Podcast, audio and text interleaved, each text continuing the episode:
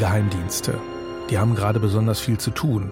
Aufklärung ist in Kriegszeiten wichtig und darum dürften die Nachrichtendienste gerade in und um die Ukraine ziemlich aktiv sein. Putin duldet eigentlich keine anderen Helden neben sich. So ganz genau wissen wir das natürlich nicht. Es sind ja Geheimdienste. Aber immer mal wieder bekommen wir auch was davon mit. Zum Beispiel, dass gerade Klage erhoben worden ist gegen einen Mitarbeiter des Bundesnachrichtendienstes und einen mutmaßlichen Komplizen wegen Landesverrats. Und dass der Bundesnachrichtendienst erstmal nichts wusste von einem Aufstand der Wagner-Gruppe in Russland. Die deutschen Geheimdienste hätten das nicht vorher gewusst, sagte Olaf Scholz. Auf den Hinweis, dass überhaupt Russland.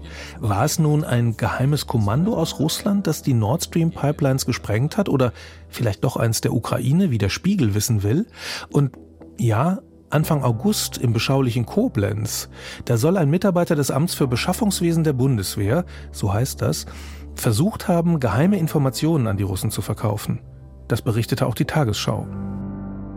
Pikant ist das Ganze aber natürlich gleichwohl, denn äh, auch wenn die Behörde sehr groß ist, es ist einfach völlig klar, dass diese Behörde ja die eine zentrale Aufgabe hat, nämlich eine Art Dienstleister für die Bundeswehr zu sein, für die Beschaffung des Materials der Bundeswehr zu sorgen, von der Waffe bis, äh, ich sag mal, zur Socke. In den Nachrichten, da ist es der kleine Beschaffungsbeamte, der spioniert. Im Kino, da sind es schillernde Figuren wie James Bond zum Beispiel oder seine fiesen Gegenspieler. Wir sind heute auf geheimer Mission, um rauszukriegen, wie Geheimdienste wirklich arbeiten und welche Rolle sie in Friedens- und Kriegszeiten gespielt haben. Mein Name ist Biesler. Jörg Biesler. Deutschlandfunk. Der Rest ist Geschichte.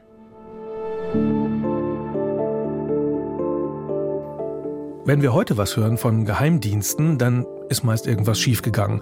Sonst wird ja niemand mitkriegen, dass es Geheimdienste überhaupt gibt. Über ihre Arbeit in der Gegenwart, da wollen Agentinnen und Spione um keinen Preis etwas erzählen. Aber über die Geschichte, da weiß man mehr. Denn da sprudeln die Quellen, weil das Material nach ein paar Jahren nicht mehr unter Verschluss ist. Oder das Ganze liegt noch viel weiter zurück, in biblischen Zeiten zum Beispiel. Schon da gab's Spionage bei der Erstürmung von Jericho nachzulesen im Alten Testament. Ja, das ist eines der frühesten literarischen Beispiele, in denen also bis ins Detail beschrieben wird, wie man einen Angriff vorbereitet, wie man Spione platziert, um den Gegner irre zu führen, um die entsprechenden Informationen sich zu beschaffen, wo kann man über die Stadtmauer klettern. Also das ist ein literarisches Beispiel der oberen Klasse, würde ich mal sagen. Soweit die Bibel.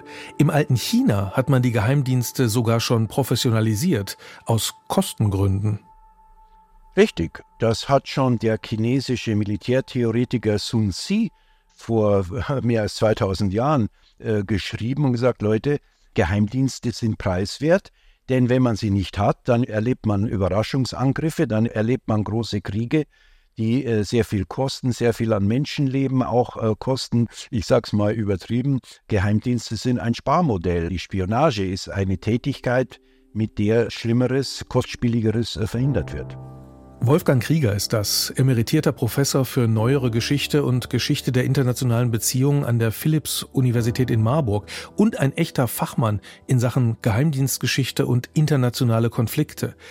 Die Welt der Geheimdienste Sie ist wichtig für die Regierungen, damit sie Freund und Feind und alles dazwischen besser einschätzen können. Wobei natürlich immer die Unsicherheit bleibt, ob dann nicht ein Spion ein doppeltes Spiel spielt oder die Gegenseite sehr geschickt täuscht. Und in diesen Unsicherheiten, da liegt sicher auch ein Teil der Spannung, die Geheimdienste so attraktiv machen für die Unterhaltung. More excitement, more thrills, more spills. Im Kalten Krieg, da wurden Agentinnen und Agenten sogar zum Teil der Popkultur. The name's Bond. James Bond. In den Jahren nach dem Kalten Krieg hat man wenig gehört von Geheimdiensten, bis eben russische Oppositionelle plötzlich und rätselhaft erkrankten. Und inzwischen fliegen mutmaßlich chinesische Spionageballons über die Vereinigten Staaten. Alle Nase lang schummeln sich vermutlich staatlich engagierte Hacker auf die Festplatten von Industrieunternehmen und Behörden. Und an Pfingsten, gab es die Nachricht, dass ein Boot gesunken ist auf dem Lago Maggiore. Und auf dem Boot waren ausschließlich Geheimdienstler aus Italien und aus Israel. Ist also gerade wieder eine Hochzeit für Geheimdienste und Spione? Oder sieht das nur so aus? Also es passiert natürlich viel mehr, als dass wir mitkriegen, weil wir einfach auch nicht immer hinschauen. Es ist ja gar nicht alles geheim, aber es ist ja nicht so, als ob die Öffentlichkeit ständig einfach auf diesen Bereich Nachrichtendienste schaut. Das ist Sophia Hoffmann, Professorin für internationale Politik und Konfliktforschung an der Universität Erfurt und Leiterin der Forschungsgruppe Learning Intelligence. Da geht es um die Geheimdienste in Deutschland und dem Mittleren Osten. Spionieren, das ist ihr Forschungsfeld. Sicherlich passiert durch diesen äh, offenen Krieg, der jetzt entflammt ist, gerade ganz viel. Das liegt einfach daran, dass äh, Nachrichtendienstarbeit im Krieg nochmal etwas ganz anderes ist als äh, Spionage zu Friedenszeiten. Das sind eigentlich fast zwei unterschiedlich gelagerte Bereiche. Das eine in Friedenszeiten, die Spionage ist an langfristigen Strategien und Bedrohungsszenarien inszeniert. Da will man sich also einfach langfristig absichern. Im Krieg ist das Ganze natürlich viel taktischer und auch viel schneller. Die Dinge, die Sie jetzt aber angeführt haben, die würde ich wirklich unterschiedlich einordnen. Dieser faszinierende Fall des gesunkenen Boots zeigt eigentlich viel mehr auf diesen Bereich Nachrichtendienstarbeit im Frieden, aus der wir jetzt auch durch die Wissenschaft äh, erkennen, dass international Nachrichtendienste ganz enge Beziehungen pflegen und diese Beziehungen eben auch eine ganz starke soziale Komponente haben. Die machen Urlaub zusammen. Die machen Urlaub zusammen. Also in Deutschland ist das zum Beispiel die Kieler Woche, die dafür bekannt ist, dass sich da die deutschen Sicherheitsapparate, auch der Bundesverfassungsschutz mit seinen internationalen Partnern gerne trifft. Ein ähnliches Pendant ist im Süden das Oktoberfest. Der Bundesnachrichtendienst saß ja lange in München und hat das Oktoberfest genutzt, um eben internationale Partner einzuladen und da einfach auch zu bewirten und sich da erkenntlich zu zeigen. Deswegen vermute ich, dass dieser Ausflug auf dem Lago Maggiore so einen Hintergrund hatte. Also der italienische und der israelische Nachrichtendienst haben schon seit Jahrzehnten Beziehungen und ich vermute eigentlich, dass das in diesem Bereich von soziale Beziehungen mit den Kollegen pflegen eingeschätzt werden muss. Mhm. Es gibt diese geheimdienstlichen Aktionen, die dazu gedacht sind, Informationen zu beschaffen. Aber der russische Geheimdienst ist häufig auch auf eine ganz andere Weise unterwegs, indem er nämlich Menschen liquidiert. Also der Tiergartenmord in Berlin, die Novichok-Vergiftung 2018 in Südengland. Ist da eine Entwicklung zu erkennen, dass jetzt vielleicht gerade in Zeiten internationaler Konflikte Geheimdienste, die so aufgestellt sind wie der russische, aggressiver werden? Also da würde ich eigentlich sagen, dass wir da wahrscheinlich eine Kontinuität beobachten. Ich glaube nicht, dass der Krieg kurzfristig zumindest dazu führen wird, dass wir auf einmal mehr von diesen gezielten Geheimdienstmorden im Ausland sehen werden, weil diese Morde meistens auf die Opposition im Ausland zielen und die also spielt zumindest aus meiner Beobachtung jetzt gerade für die russische Regierung nicht so eine große Rolle, weil sie einfach anderweitig gebunden sind. Und es ist natürlich nicht nur der russische Geheimdienst, der solche gezielten Morde im Ausland unternimmt. Das wissen wir natürlich auch vor allen Dingen auch aus den USA oder Israel. Der Mossad macht sowas natürlich auch und hat das in der Vergangenheit noch viel stärker gemacht. Also wie gesagt, diese Morde zielen entweder auf die interne Opposition oder auf Staatsfeinde, die aus dem Ausland heraus Aggressionen gegen das Heimatland oder auch gegen Botschaften des Heimatlandes ähm, planen und der dritte Bereich ist dann sonst einfach noch auch noch Rache. Entweder äh, Gegner in verfeindeten Geheimdiensten, also da entspinnen sich teilweise so richtige Stellvertreterkriege zwischen Geheimdiensten oder auch Rache gegen Staatsfeinde, die einfach was Böses gemacht haben und denen man aber juristisch nicht habhaft werden kann. Weiß man was darüber, was Menschen motiviert, sowas zu machen? Ist das die Überzeugung für die politische Sache oder hm, gibt es bestimmte Menschentypen, die dazu neigen, äh, so ein Leben zu führen, das ja nicht unkompliziert ist, muss man sagen? Das Hauptmotiv allgemein ist immer Geld. Da gibt es einmal die Version, insbesondere in Diktaturen, des regelmäßigen Informanten, der jeden Monat einen Treff hat mit seinem Agentenführer und dann für besonders gute Informationen belohnt wird oder vielleicht auch jedes Mal einfach ein bisschen Cash erhält. Im Stasi-Archiv kann man das sehr gut nachvollziehen, weil da sind wirklich auch immer die ganzen Quittungen aufbewahrt in den Ordnern der Informanten. Es gibt auch ganz anders gelagerte Fälle für Geld zu spionieren. Das sind also sogenannte Walk-ins. Das sind Menschen, die brauchen unbedingt Geld und die merken plötzlich, oh, ich habe hier eigentlich eine Information, die könnte ja einen anderen Nachrichtendienst interessieren. Mal gucken, ob ich die verscherbeln kann, möglichst hoch. Aber dann gibt es eben diese anders gelagerte Motivation der inneren Überzeugung. Und die kann einmal ideologiegetrieben sein. Das sehen wir halt vor allen Dingen im Kalten Krieg und gerade jetzt tatsächlich, wo sich ja irgendwie so ein neuer Konflikt irgendwie entspannt zwischen Russland und Europa, der teilweise auch so ideologische Züge annimmt. Da ist gerade die Debatte darüber tatsächlich wieder entflammt. Und dazu kommt aber meistens eben immer ein Moment der Frustration. Also meistens ist es so, dass äh, Menschen, die aus innerer Überzeugung ähm, spionieren, die sind gleichzeitig auch frustriert mit entweder ihrem jetzigen System oder ihrem jetzigen Arbeitgeber und fühlen sich nicht gewertschätzt und wollen vielleicht auch ein bisschen Rache nehmen. Also das ist eben so zweigeteilt, dass diese Spionage aus innerer Überzeugung einerseits aber auch oft aus Frust passiert mit der jetzigen Situation, in der man lebt. Und so mancher Frustrierte, der träumt dann vielleicht von heimlichen Übergaben von brisantem Material und dicken Bündeln unnummerierter Scheine als Gegenleistung. Und viele, die gar nichts Geheimes wissen, die träumen mit. Solche Träume gepaart mit Verfolgungsjagden und Schusswechseln, das zieht Millionen in die Kinos.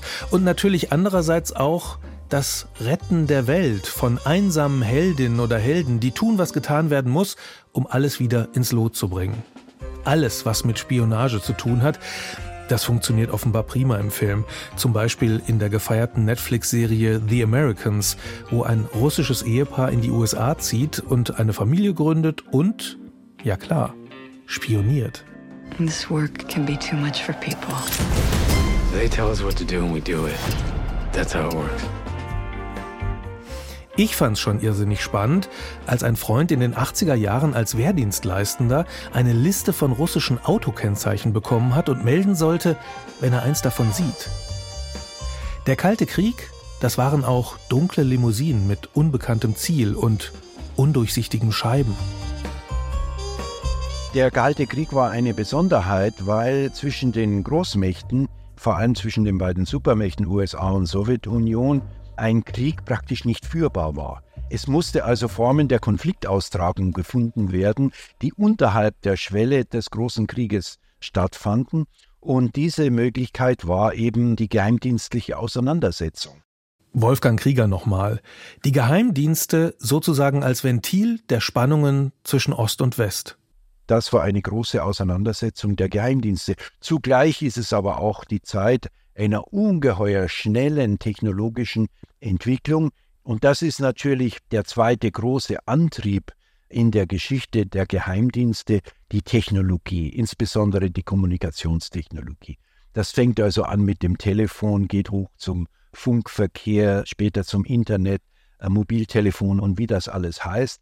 Jedes Mal, wenn so eine Technologie sozusagen auf den Markt kommt, eröffnet sich die Möglichkeit, solche Kommunikation abzuhören und auszuwerten. Und dafür brauchen sie sehr viel Personal. Das ist einer der Gründe, warum der Personalaufwuchs bei den Geheimdiensten so enorm ist seit dem äh, Ende des äh, Zweiten Weltkrieges. Sie brauchen einfach sehr viele Leute, die diese äh, Gesprächsprotokolle, die da irgendwo abgefangen werden, aufzeichnen, auswerten und übersetzen und so weiter und so weiter. Die meisten Agentinnen und Agenten laufen also nicht elegant gekleidet durch die Gegend und trinken Martinis, geschüttelt, nicht gerührt, sondern die sitzen in irgendwelchen Büros an wahrscheinlich fast endlosen Gängen.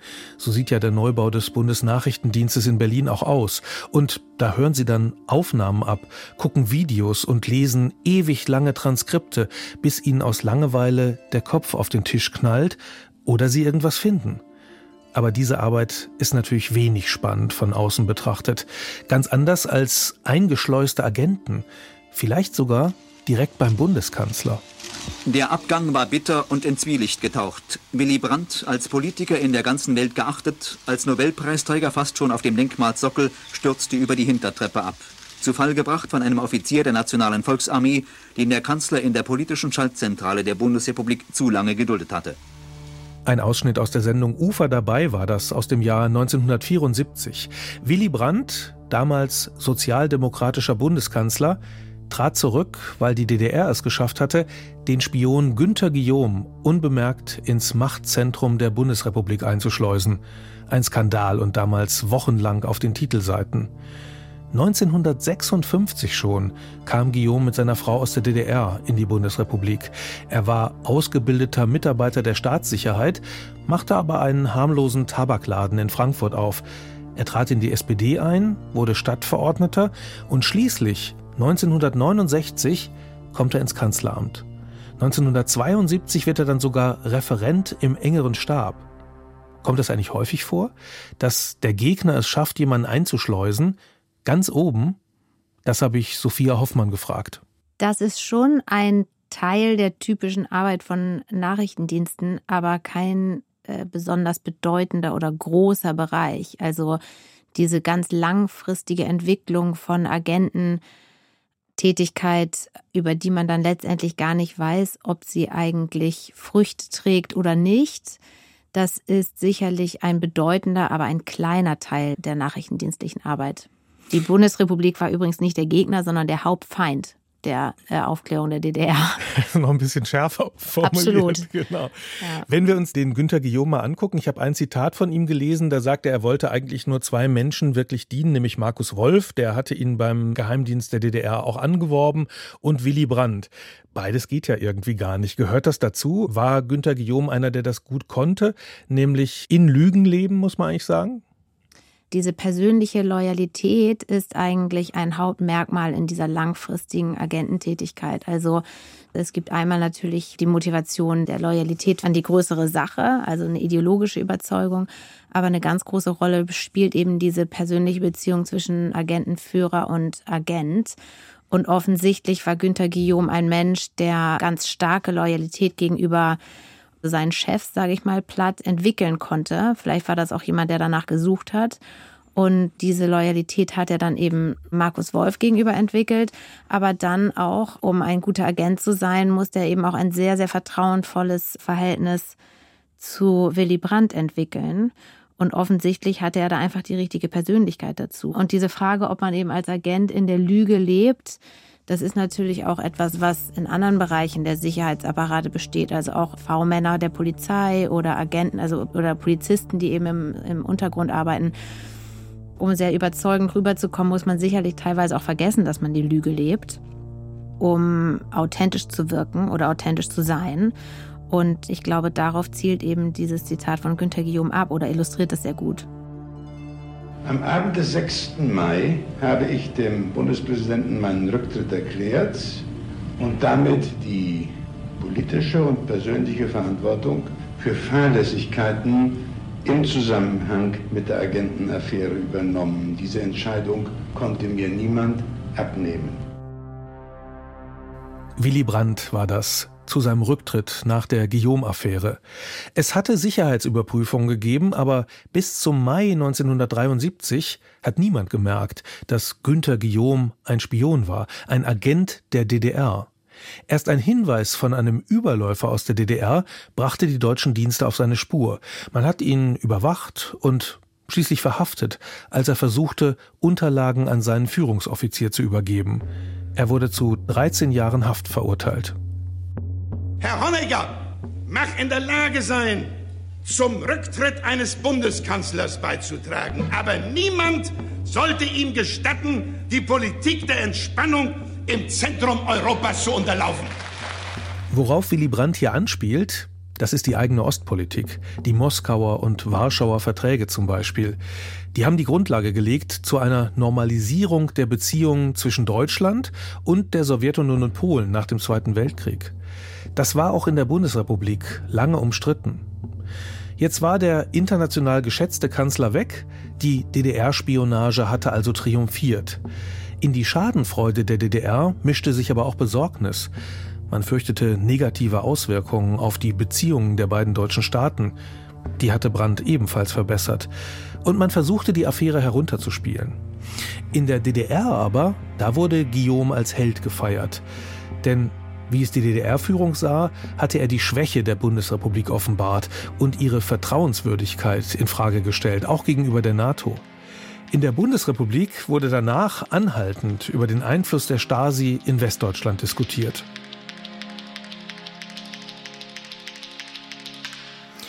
Wenn wir nochmal in die Geschichte gucken, was waren die Auseinandersetzungen, bei denen geheimdienstliche Tätigkeit wichtig war? Wo sind da die Punkte, wo man sagen kann, da hat die geheimdienstliche Tätigkeit tatsächlich die Welt verändert? Also ich gebe Ihnen mal ein Beispiel. In der englischen Geschichte spielt die geheimdienstliche Tätigkeit eine große Rolle in der Zeit der Reformation, als England ein schwacher Staat war am Rande Europas. Der große Mächtige war damals Spanien und Spanien versucht hat, in England wieder die katholische Religion, Konfession einzuführen, das heißt also den Protestantismus auszurotten und dabei die englische Königin Elisabeth I. zu beseitigen. Und äh, Elisabeth hatte nun einen schwachen Staat, ihre Staatskasse war pleite. Das Einzige, was bei ihr wirklich gut funktioniert hat, war ihr Geheimdienstchef, ihre geheimdienstliche Tätigkeit und dadurch gelang es ihr, die spanischen Angriffe abzuwehren, schließlich dann mit der Niederlage der Armada, die man also äh, kennt. Das heißt also, in diesem Fall spielen die geheimdienstliche Tätigkeit eine Rolle beim Überleben der protestantischen englischen Nation. Ähnliche Geschichte in den USA. George Washington war zwar ein sehr guter General, aber seine Armee war mies und war schlecht ausgebildet, schlecht bewaffnet. Damit hätte er die Engländer nie schlagen können. Der Vorteil, den er erringen konnte über die Engländer, war unter anderem, dass er sehr viel bessere geheimdienstliche Operationen durchgeführt hat, die Engländer getäuscht hat, in Hinterhalt gelockt hat und so weiter. Also das spielte eine große Rolle, wobei George Washington sein eigener Geheimdienstchef damals war. Also das sind nur zwei Beispiele, wo sozusagen eine politische Entwicklung verhindert oder ermöglicht wurde mit geheimdienstlichen Mitteln, die wahrscheinlich auf andere Weise nicht hätte bewirkt werden können. Aber auch wenn wir weiter in die Geschichte zurückgucken, Sie haben sich ja seit der Antike mit den Geheimdiensten beschäftigt, ja. dann wird es keine antiken Geheimdienstberichte geben, die man heute noch nachlesen könnte. Also wie kommen Sie den Geheimdiensten auf die Spur? In der Antike oder genauer gesagt bis ungefähr 1900 gibt es überhaupt keine Geheimdienste in unserem modernen Sinn, nämlich dass das große Bürokratien wären mit einem dauerhaften Personal, mit einem riesengroßen Zentralgebäude, so wie wir das äh, heute kennen. Denken Sie an den BND in Berlin. Das hat es nicht gegeben. Es gab aber das, was ich die geheimdienstliche Tätigkeit nenne nämlich die Tätigkeit, also den Inhalt, also die Spionage. Das hat es immer schon gegeben und dafür finden wir verschiedenste Nachweise, auch in antiken Quellen, die ältesten zur Zeit der Pharaonen vor ungefähr 3500 Jahren. Und was steht in den Quellen? Na, da steht drin, dass äh, dem Pharao zugetragen wurde, dass äh, die und die Volksgruppe oder die und die Familie ihm feindlich gesinnt ist, einen Aufstand plant und so weiter und so weiter. Und wenn man sich überlegt, ja, wie wurde das dem Pharao zugetragen? Also in der Zeitung war das nicht gelesen. Und diese Verschwörergruppe wird ihr Wissen auch nicht öffentlich auf den Markt getragen haben. Also kann es eigentlich nur so sein, dass der Pharao, wie man das auch in den Quellen benennt, seine Augen und Ohren hat. Also die Augen und Ohren des Pharao, ja, das sind Spione. Also da haben sich die Aufgaben eigentlich gar nicht sehr verändert im Verlauf der Geschichte. Es geht immer darum, möglichst viel zu wissen über den, der auf der anderen Seite steht. Richtig, ja. Die Amerikaner sagen, Spionage, das ist also das geheime Wissen des Gegners. Und äh, das ist natürlich eine Notwendigkeit. Denken Sie nur an die Kriegführung. Wie lange dauert es, bis moderne Streitkräfte tatsächlich einsatzbereit sind? Das dauert Wochen und Wochen. Wenn Sie einen äh, Überraschungsangriff erleben, dann kommen Sie gar nicht dazu, Ihr Militär äh, sozusagen in Stellung zu bringen. Nehmen Sie den Nahostkrieg von 1967 als es den Israelis gelang, die ägyptischen und syrischen Kampfflugzeuge am Boden zu zerstören. Die sind gar nicht dazu gekommen, sie zu bewaffnen, zu betanken und in die Luft zu bringen, sondern die wurden am Boden zerstört. Überraschungsangriff, da bist du machtlos. Sechs Tage dauerte der Krieg, doch die Entscheidung war schon nach drei Stunden gefallen. Mit allen Flugzeugen, die es besaß, Mirage, Mystère und Fouga Magister, griff Israel am Morgen des 5. Juni 22 arabische Militärflughäfen an und zerstörte die Luftwaffe Ägyptens, Syriens und Jordaniens. Ein Ausschnitt war das aus dem Rückblick der ARD auf das Jahr 1967, dem Jahr des Sechstagekrieges, auf den Wolfgang Krieger verweist. Und der Krieg begann mit einem Präventivschlag der israelischen Luftwaffe gegen ägyptische Militärflugplätze. Und der war durch Geheimdienstaktionen vorbereitet worden. Die Folge war, dass Israel mit einem Schlag die Lufthoheit erobert hatte. Am Ende hat Israel gewonnen, den Gazastreifen erobert, die Sinai-Halbinsel, das Westjordanland mit Ostjerusalem und die Golanhöhen. Den Nahen Osten also hat der Sechstagekrieg dauerhaft verändert. Und auch das ist die Folge der entscheidenden Vorbereitung durch den israelischen Geheimdienst. Geheimdienste, die beschäftigen sich natürlich mit dem Ausland, um möglichst viel zu erfahren über Feind wie Freund. Aber Sie arbeiten auch im Inland. Sie beobachten die eigene Bevölkerung und das in manchen Ländern mit unglaublichem Aufwand. Zum Beispiel die Staatssicherheit in der DDR. Die hatte Ende der 80er Jahre 90.000 offizielle und 170.000 inoffizielle Mitarbeiterinnen und Mitarbeiter. 4,2 Milliarden Ostmark kostete das jedes Jahr, um 16,5 Millionen Menschen in der DDR zu kontrollieren. Es geht um Machterhalt. Wolfgang Krieger hat mir das am Beispiel Russland erklärt. So ziemlich das Erste, was Lenin und seine Leute gemacht haben in der bolschewistischen Revolution, war einen Geheimdienst zu schaffen, um interne Gegner zu bekämpfen. Und übrigens auch die Einrichtung von Konzentrationslagern, die übrigens so genannt wurden, ja. Das ist jetzt keine Bosheit von mir, sondern die hat man damals wirklich so genannt in Russland.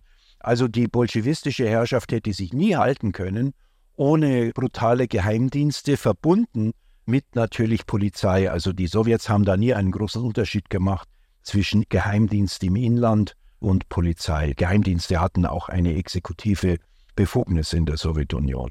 Und ohne das, ohne die Gegner radikal einzusperren, zu ermorden, hätte sich das Sowjetregime nie halten können. Aber das ist vielleicht auch der Unterschied zwischen einer, ich sag mal, Spionagetätigkeit in so einer Staatsform, die von einzelnen Personen, einem König oder einer Königin regiert wird ähm, und einer modernen Staatlichkeit, wie sie dann in der Sowjetunion schon existiert hat, also mit einer richtigen Verwaltung, die auch über das ganze Land verteilt ist. Das ist eine andere Art möglicherweise dann vom Spionieren. Entsteht dieser systematische Geheimdienst, wie wir den heute auch kennen, erst mit dem Nationalstaat? Nein, später. Also der Nationalstaat entsteht ja so im späten 18. und dann frühen 19. Jahrhundert. Die modernen bürokratischen Apparate gibt es eigentlich erst so ab 1900. Und das große Problem bis dahin war, dass es erstens keine systematische Ausbildung des Personals gab. Das heißt also, die meisten, äh, die in der geheimdienstlichen Tätigkeit unterwegs waren, waren sozusagen Laien, die sich das selber irgendwie beigebracht haben. Einige waren sehr, sehr gut, andere äh, waren das nicht. Das ist das erste Problem. Das zweite Problem ist, dass das Wissen nicht weitergegeben wurde. Typischerweise hat man also in Zeiten von Kriegshandlungen sich geheimdienstlich betätigt, um zu wissen, wo steht der andere mit seinen Truppen, was hat er für eine Bewaffnung. Wenn aber der Krieg vorbei war, hat man das wieder aufgelöst. Und wenn es dann 10 oder 20 Jahre später wieder zum Krieg kam, da mussten die Leute, also die Militärbefehlshaber, bei Null wieder anfangen. Und das versucht man dann im späten 19. Jahrhundert zu überwinden, indem man Archive bildet, indem man ausgebildetes Personal behält, auch in Friedenszeiten. Und das ist dann die Institutionalisierung, die dann im Ersten Weltkrieg einen riesengroßen Anschub bekommt, hauptsächlich aus technologischen Gründen, denn kurz vor dem Ersten Weltkrieg kommt der moderne Funkverkehr zwischen Schiffen, zwischen Städten und so weiter in Gang und dieser Funkverkehr kann abgehört werden. Das muss alles niedergeschrieben und ausgewertet werden. Dafür braucht man im Ersten Weltkrieg Hunderte und Tausende von Leuten, die einfach ausgebildet werden. Die einzigen, die schon sehr lange professionalisiert sind in diesem Bereich, sind die Entschlüsseler und äh, Verschlüsseler. Also die Leute, die Nachrichten äh, verschlüsseln können, damit der Gegner sie nicht liest. Und diejenigen, die versuchen, solche Verschlüsselungen aufzubrechen um also hinter das Geheimnis des Gegners zu kommen. In der Bundesrepublik Deutschland gibt es drei Nachrichtendienste. Den Verfassungsschutz, den Bundesnachrichtendienst und den Militärischen Abschirmdienst. Alle drei gegründet zwischen 1950 und 1956. Was die machen, das klamüsert uns Sophia Hoffmann auseinander. Ja, der Bundesnachrichtendienst ist also für die Auslandsaufklärung zuständig. Das heißt, der soll Informationen über fremde Staaten und aus, ausländische Organisationen und Individuen sammeln. Der Bundesverfassungsschutz ist Deutschlands Inlandsnachrichtendienst, Inlandsgeheimdienst. Der ist also für die Spionageabwehr auch tätig und soll ja verfassungsfeindliche Elemente im Inland bekämpfen. Und der militärische Abschirmdienst, über den insgesamt am wenigsten bekannt ist, das ist also ein militärischer Nachrichtendienst, der sammelt Informationen über das ausländische Militär und ist auch für die Gegenspionage im Heer, also in der Bundeswehr, verantwortlich. Vielleicht sind wir in Deutschland besonders kritisch mit unseren Geheimdiensten. Jedenfalls denken wir die ganze Zeit darüber nach oder immer mal wieder, ob die richtig kontrolliert werden. Das geht vielleicht auch zurück auf den Ursprung des Bundesnachrichtendienstes in der Organisation Gehlen. Reinhard Gehlen war im Zweiten Weltkrieg als Chef der Abteilung Fremde Heere Ost in der Wehrmacht für die Spionage gegen die Sowjetunion zuständig, also ein Fachmann, der im Nationalsozialismus gearbeitet hat und dann in der Bundesrepublik nach dem Zweiten Weltkrieg Karriere gemacht hat. Ist das ein kleiner Geburtsfehler? Das ist kein kleiner Geburtsfehler, würde ich sagen, sondern eine schwere Last, die immer noch auf dem Bundesnachrichtendienst liegt.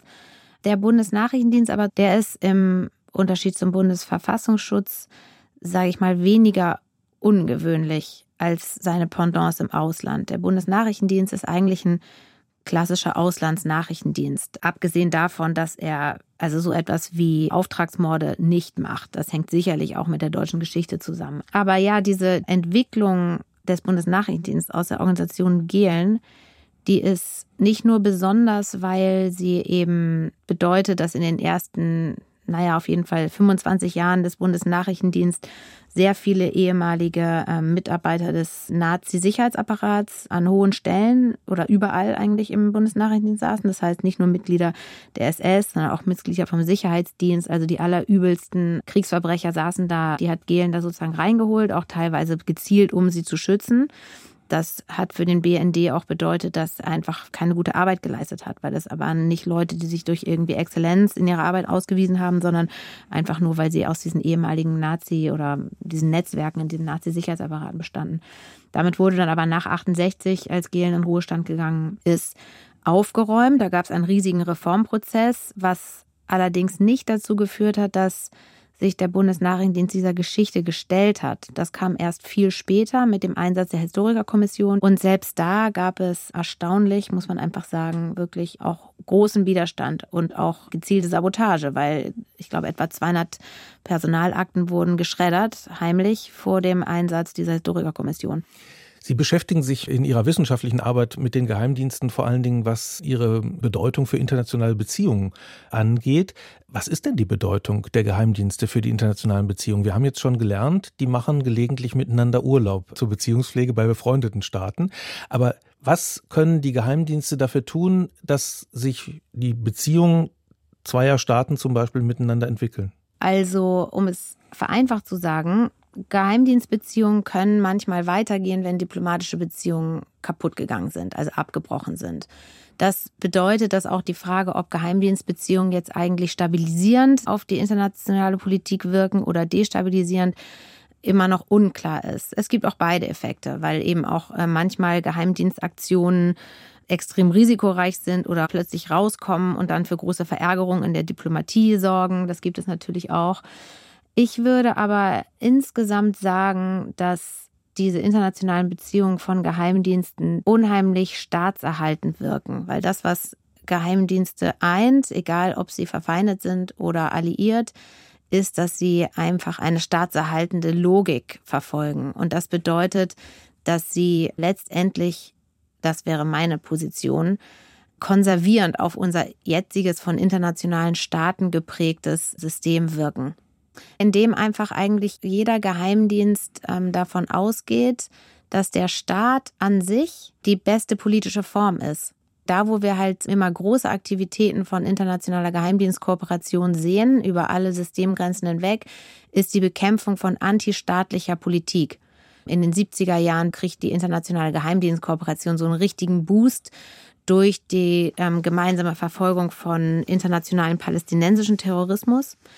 Die einfach durch damals spektakuläre Aktionen wie ähm, die Entführung von Flugzeugen, wahnsinnig gewalttätigen Attacken auf Zivilisten, international versuchen, auf Israel Druck zu machen, aber natürlich sich auch mit anderen staatsfeindlichen Gruppen wie zum Beispiel der deutschen RAF verbünden. Und in diesem Moment, also wo Staaten insgesamt als politische Form angegriffen werden, da sehen wir, dass ähm, Geheimdienste besonders schnell anfangen zu kooperieren, um diese Gefahr zu eliminieren. Geheimdienste also stabilisieren das eigene Land und alle zusammen stabilisieren das System, also dass es überhaupt stabile Staaten gibt. Dafür arbeiten sie dann sogar zusammen, in der Terrorismusbekämpfung zum Beispiel. Im antiken China schon war man davon überzeugt, dass Geheimdienste zu haben billiger ist, als keine Geheimdienste zu haben. Aber wie effektiv sind sie, die Geheimdienste, und wie gut können sie Ereignisse voraussehen?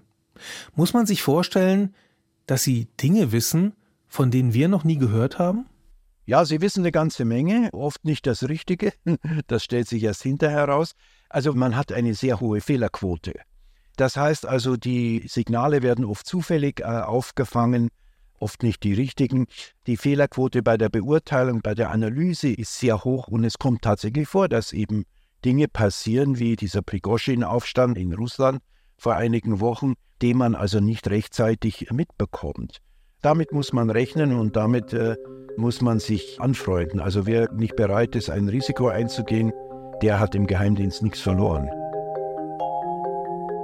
Also, um das kurz einzuordnen, das sind halt schon einfach klassische, sage ich mal, das englische Wort Intelligence Failures, mit denen alle Nachrichtendienste zu kämpfen haben. Also da zeichnet sich der BND oder hebt er sich nicht ab vom internationalen Feld. Ähm, die Frage aber, ob man die Arbeit von Nachrichtendiensten in der Öffentlichkeit bewerten kann, die muss man eigentlich insgesamt mit Nein beantworten, weil Nachrichtendienste eben über ihre Erfolge sehr selten berichten können. Es wird auch von den Medien eher selten über Erfolge berichtet. Das liegt einfach daran, dass operative Erfolge geheim gehalten werden. Was rauskommt, sind meistens die negativen Sachen. Also entweder wenn irgendwas nicht geklappt hat ähm, oder weil es offensichtlich irgendwie einen Skandal gegeben hat oder irgendwelche Probleme, über die dann berichtet wird. Diese Schieflage in der öffentlichen Wahrnehmung, die liegt ein bisschen in der Natur der Sache. Also der britische Nachrichtendienst macht es eben gerade vor mit einer sehr offensiven Öffentlichkeitsstrategie.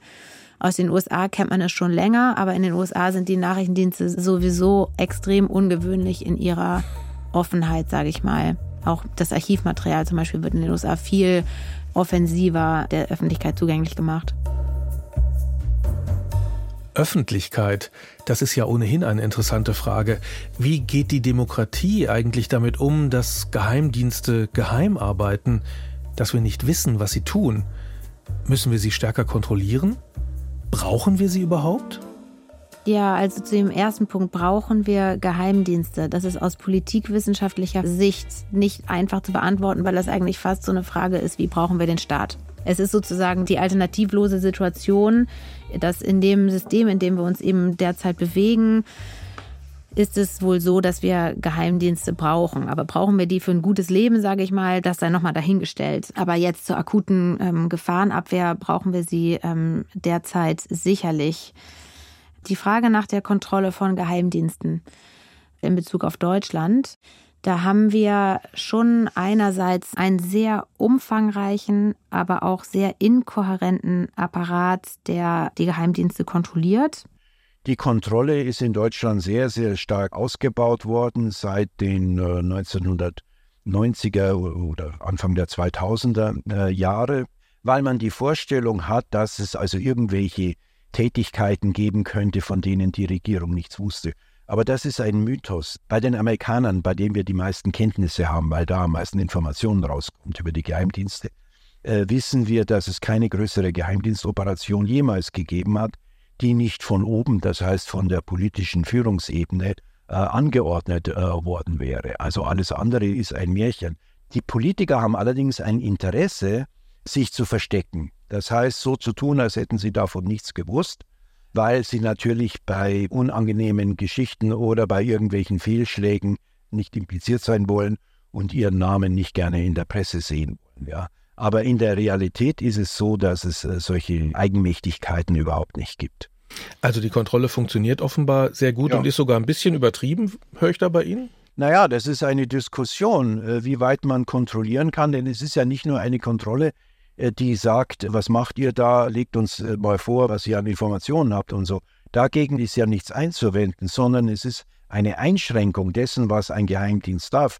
Ich rede jetzt hauptsächlich über das Ausland. Im Inland ist ja die rechtsstaatliche Ordnung klar, wie man abhören darf, welche Prozeduren, der Richter muss das unterschreiben und so weiter. Das ist ja alles klar geregelt. Aber im Ausland ist es eben nicht geregelt, sollen rechtsstaatliche Prinzipien, die für das Inland gelten, auch für das Ausland gelten. Und ich rede jetzt natürlich nicht vom Ausland insgesamt, sondern von Banditenstaaten, um es mal ganz deutlich zu sagen, von Terroristengruppen, die im Ausland tätig sind. Soll für die auch äh, die gleiche sozusagen feingesponnene Rechtsstaatlichkeit gelten und dort angewendet werden wie im Inland? Das ist die große Debatte.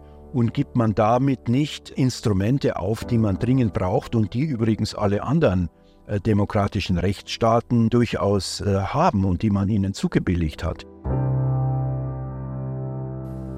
Wie kontrolliert man Dienste, die im Geheimen arbeiten? Und was erlaubt man ihnen? Das war wahrscheinlich auch schon eine Frage, als in China vor über 2500 Jahren der professionelle Geheimdienst erfunden wurde. In demokratischen Ländern immerhin, da wechselt ja die Regierung immer wieder und dann kommt vielleicht eher raus, was nicht so gut gelaufen ist.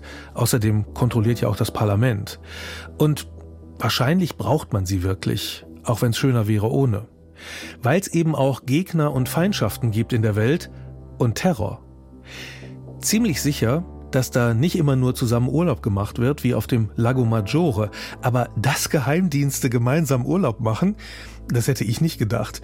Wie rechnen die das wohl ab? Reichen die dann Quittungen ein vom Bootsverleih und fürs Abendessen? Auch das werden wir wohl nie erfahren und uns deshalb mit den Fiktionen begnügen müssen. Und die zeigen uns die Agentenwelt ja sehr unterhaltend. Das findet sogar Geheimdienstexpertin Sophia Hoffmann. Äh, ich gucke auch ganz gern mal einen James Bond-Film, wobei mir natürlich total klar ist, dass das ja, sage ich mal, eine Zuspitzung von einer, einem ganz, ganz, ganz winzigen Teil von Geheimdienstarbeit ist. Aber ich genieße auch gern die, sage ich mal, ähm, literarisch etwas anspruchsvollere ähm, Verarbeitung von diesem Material, zum Beispiel durch äh, Le Carré, der einfach teilweise Romane geschrieben hat, die wahnsinnig gut analytisch äh, eintauchen, auch in die persönliche Welt von Agenten und so. Also da habe ich teilweise schon den Eindruck gehabt, dass ich Dinge besser verstanden habe, nachdem ich Le gelesen habe.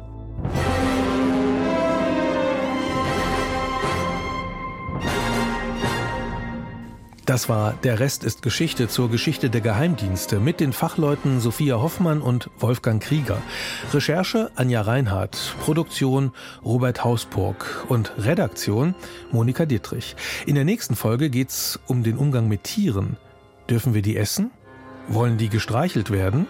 Man hat so ein Geben und Nehmen, ne? man gibt den Tieren irgendwie Obdach und Futter und dafür bekommt man dann Milcheier und irgendwann das Fleisch. So war das noch nie, also es war eigentlich immer ein Gewaltverhältnis. Tierethik, das Thema der nächsten Folge von Der Rest ist Geschichte. Und am 22. September könnt ihr Der Rest ist Geschichte live auf der Bühne erleben beim Beats and Bones Podcast Festival im Naturkundemuseum in Berlin. 22. September, 19 Uhr. Alle Infos, das ganze Programm gibt's bei aufdieohren.de. Würde mich freuen. Ich bin auch da. Ich bin Jörg Biesler. Tschüss.